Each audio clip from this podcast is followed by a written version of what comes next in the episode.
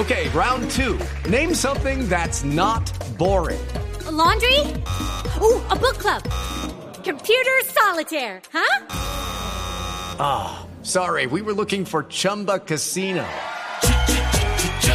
That's right. ChumbaCasino.com has over 100 casino style games. Join today and play for free for your chance to redeem some serious prizes.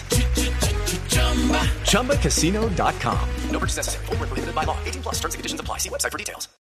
El padre Alberto Linero es periodista y también está en Mañanas Blue.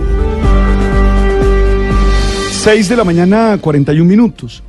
Son 9.013 los compatriotas que arrancaron este año en cárceles internacionales, muchos a la espera de una condena o un milagro que los regrese a nuestro país.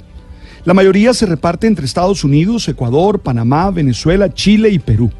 Uno de ellos es Anthony Gignac, quien nació en Bogotá y tuvo una niñez bastante precaria, en la que no tuvo muchas oportunidades hasta que a la edad de seis años fue adoptado por una familia de Michigan, junto a su hermano. Este colombiano, que a los 17 años se fue lejos de la casa paterna a California, encarnó una historia muy parecida a la de Jaime Flores en la película El embajador de la India. Recuerden ustedes que en esta película Jaime es un astuto ciudadano colombiano que llega a un cálido pueblo y se hace pasar por el embajador de la India. La inocente gente del pueblo lo trata como si fuera alguien de la realeza, brindándole todas las comodidades y cumpliéndole hasta el último de sus caprichos. Sin embargo, cuando se presenta el verdadero embajador de la India, ahí empiezan los reales problemas para Jaime. Pues bien, Anthony llevaba 27 años haciéndose pasar por príncipe de la familia real de Arabia Saudita, más exactamente el sultán Khaled al Saud, y se pasó décadas usando su falsa identidad para estafar bancos concesionarios de autos y hasta prestigiosos miembros de la sociedad estadounidense.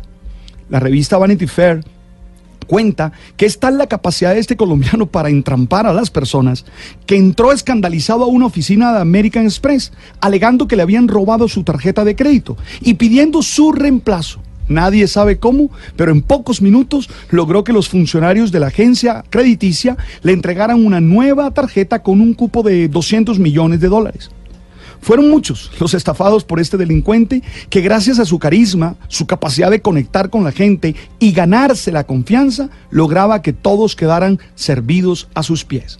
Si no fuera porque en su última acción pidió un jamón serrano en la comida, cuando todos saben que los musulmanes no comen cerdo, todavía hoy estuviera estafando a millonarios empresarios mundiales. Sin embargo, hay una gran cantidad de habilidades en este hombre. Muchas, sin duda, sabe de eso. Esas habilidades le permiten establecer este tipo de relaciones, pero son usadas para mentir, engañar y delinquir.